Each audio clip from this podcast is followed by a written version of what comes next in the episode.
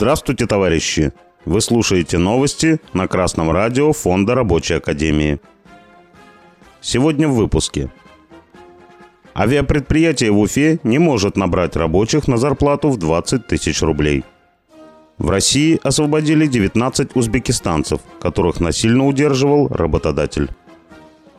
На Уфимском авиационном предприятии «Гидравлика» возникла кадровая проблема – 20 сентября о нехватке рабочих рук на оперативном совещании в правительстве республики сообщил генеральный директор предприятия Виктор Новиков. Сообщает газета «Аргументы и факты». Проблем с заказами нет. Сейчас наша большая проблема – это рабочие. Нам не хватает кадров, сообщил Новиков.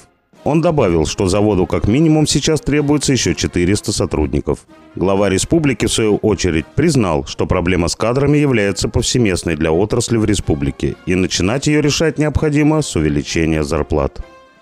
Судя по открытым вакансиям, зарплата на отдельные специальности в предприятии действительно низкая. Комплектовщику и упаковщику обещают 19 тысяч рублей.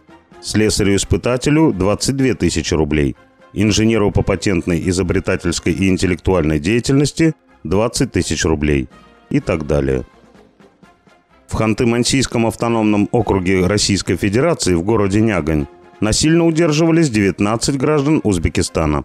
Они находились в лесу и стали жертвами принудительного труда на лесном производстве, сообщает UPL UZ Новости Узбекистана.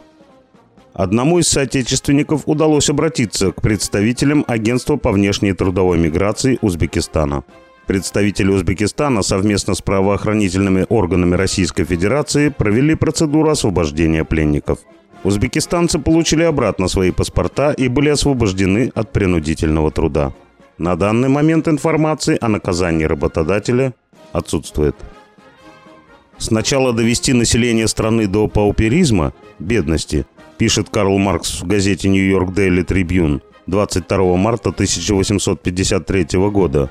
А когда из нищих больше уже нельзя выжить никакой прибыли, когда они стали бременем, мешающим росту доходов, выгнать их вон и потом подсчитывать свой чистый доход. А мы добавим, что капиталист после того, как доведет таким образом до нищеты рабочий класс своей страны, легко заменяет его на мигрантов из Средней Азии.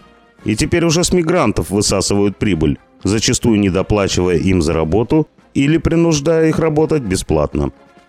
Конечно, современная обстановка, реалии, связанные с экономическим кризисом капиталистической части мира, вынуждают отечественного капиталиста заниматься развитием производства.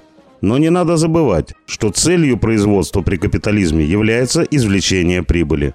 Поэтому, даже если при устройстве на работу вам предложили привлекательную зарплату, это не значит, что она будет таковой и в дальнейшем.